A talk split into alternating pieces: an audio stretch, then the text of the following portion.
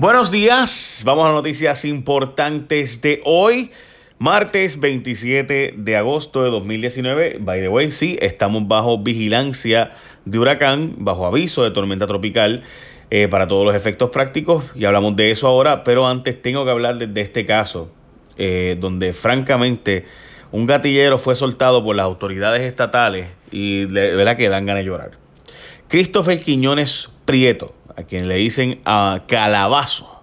Pues Calabazo, así, Christopher Quiñones Prieto, Calabazo. Este sujeto, escúchense esto porque es que esto es simplemente increíble. Está en un tiroteo de carro a carro, aparece en un vídeo, muere una señora. Eh, que está dando mantenimiento en el municipio de Canóvana. Un niño de cuatro años resulta herido. Otro sujeto se resulta herido. Bueno, un tiroteo terrible allí. Todo grabado en vídeo. Y dejan ir al sujeto dejan ir al tipo, que by the way, lo primero que hizo en cuanto salió fue decir que eh, lo iba a matar a todo el mundo, o sea, que se iba a desquitar, etcétera, etcétera. Pero bueno, en fin, fue arrestado ayer por el FBI. Porque así es en Puerto Rico, las autoridades estatales lo soltaron, eh, finalmente después lo iban a arrestar, iban a procesarlo, y ayer en el tribunal, sin siquiera esperar, el FBI se lo llevó por tener un arma chapeada. Ustedes saben que cuando un arma chapeada automáticamente hay jurisdicción federal. Bueno, jurisdicción federal cuando hay armas, punto. Pero en este caso estaba chapeada. Tú no puedes tener un arma, esa arma automática como lo que pasó, pues usted no puede tenerlo. Así que este sujeto era sospechoso, dicho sea de paso, de varios robos a tiros, como el del camión blindado. Y el caso donde mataron a un hombre en condado a tiros en la cara, que fueron tanto y tanto los disparos que no se pudieron identificar, eh, bueno, no se ha podido identificar, estamos hablando de más de 100 disparos aparenta ser. Así que este sujeto fue soltado, así como usted lo escucha, y por si acaso, para aquellos que no son abogados, pues tú puedes arrestar a alguien o detenerlo, como se le conoce, por 36 horas sin radicarle cargos para arresto. Es decir, que la policía tenía 36 horas, la fiscalía tenía 36 horas para detenerlo y entonces radicarle cargos. Eso no fue el caso, como ustedes saben. Así que si en 36 horas lo soltaron, dijeron para citarlo después, porque supuestamente la escena era tan complicada que iba a tomarle más de 36 horas el proceso. Con ir y buscar los vídeos de las cámaras era suficiente como para radicarle cargos y llevarlo arrestado a un sujeto tan peligroso como lo que ustedes vieron en este vídeo, donde con armas chapeadas y todo, bueno, nada, ustedes ya vieron. Ay, señor. Bueno, Delta y American anuncian más vuelos para Puerto Rico. Esto es una noticia bien positiva. Siempre es bueno e importantísimo aumentar los vuelos para Puerto Rico. Pero antes, bueno e importantísimo es que la gente de DirecTV tiene una gran solución. Un descuento de 10 dólares mensuales de por vida en los planes Entertainment, Choice o Extra. Así que cuando puedes entrar, escucha, puedes estar al tanto de todas las noticias. Puedes darle para atrás. De hecho, tienes por un año el DVR libre de costo, donde pues cualquier cosa puedes dar para atrás, para adelante, lo que sea. Y puedes retroceder, guardar tu programación favorita y verla a tu propio ritmo. Así que lo haces cuando tú tengas break, cuando tú quieras y dejas todo grabándose. Descuentos de por vida no pasan a menudo, de hecho, básicamente nunca pasan. Así que aprovecha que esto es una oferta exclusiva de tiendas y kioscos de ATT o puedes llamar al 787 620 5220. 620-5220 para más información de este descuento de por vida. De por vida, de DirecTV. 10 dólares de por vida. Ya escuchaste, 620-5220. 787-620-5220. 620-5220. Bueno, Delta y American anunciaron más vuelos para Puerto Rico, son solo para el invierno por si acaso, pero ciertamente son importantes estos cuatro vuelos, añadiendo uno de Detroit, Atlanta, New York en Delta y American anunció otra eh, frecuencia a Dallas. Ese vuelo de Dallas siempre está lleno, by the way.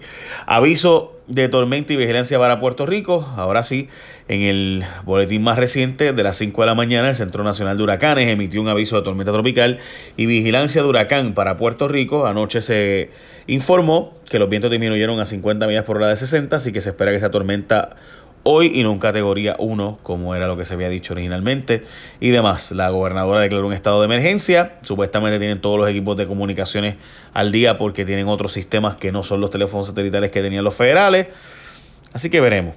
La Autoridad de Energía Eléctrica dice estar preparada, pero no habrá luz por varios días. El director de la autoridad aseguró que la corporación pública puede restablecer el servicio de energía en tres o cuatro días luego del paso cercano a Tormenta Dorian aunque reconoció que aún trabaja en la reconstrucción del sistema eléctrico de Puerto Rico y, y by the way, admitieron que la primera reclamación de daños tras Marías al seguro la acaban de hacer.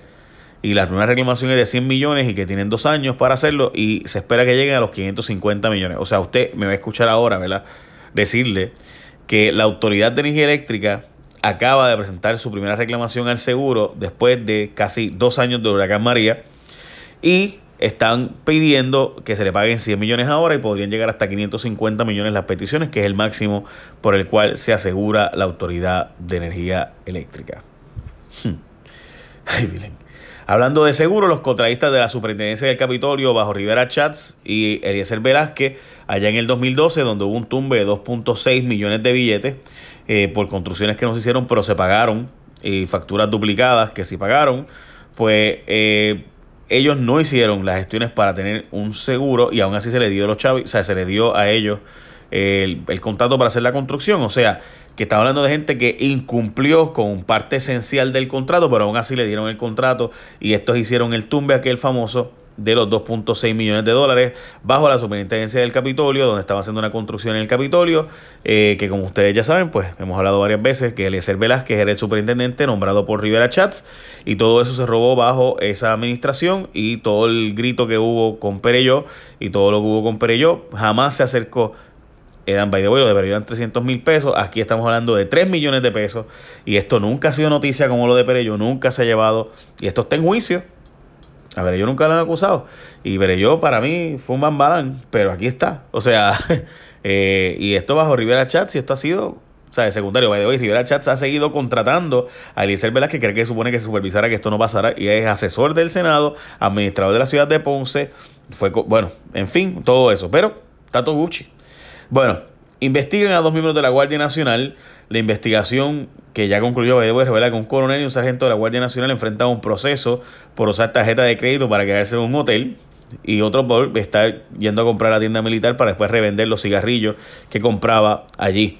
En el caso del individuo que se quedó en el hotel, eh, pues estamos hablando de que se quedó con la esposa este, y todo, y los gastos de comida, eh, con la tarjeta de crédito del...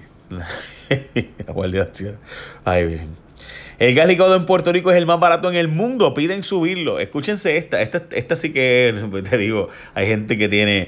La gente de distribuidores de gas independiente le pidieron a la gobernadora en una reunión ayer que DACO sube el precio del gas porque en Puerto Rico es más barato en el mundo y demás. Yo no sé cuánto ellos pagan en otros lugares del mundo, pero yo he visto precios mucho más altos que... Eh, mucho más altos en Puerto Rico, perdón, que aquí. Eh, que, perdón, que fuera de Puerto Rico. O sea, eh, ellos dicen que aquí es más barato.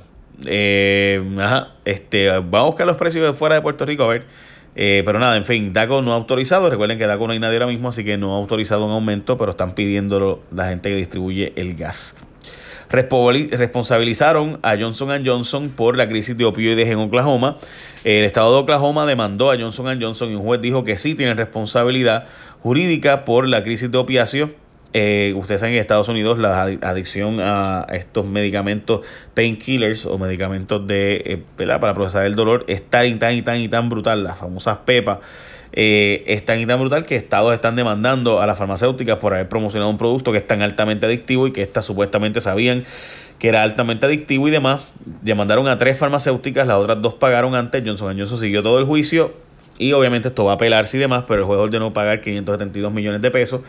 Eh, de dólares por los daños causados al Estado. El problema es que ustedes saben que ahora otros estados van a seguir el mismo asunto eh, y ya hay varias demandas, muchas demandas sobre esto.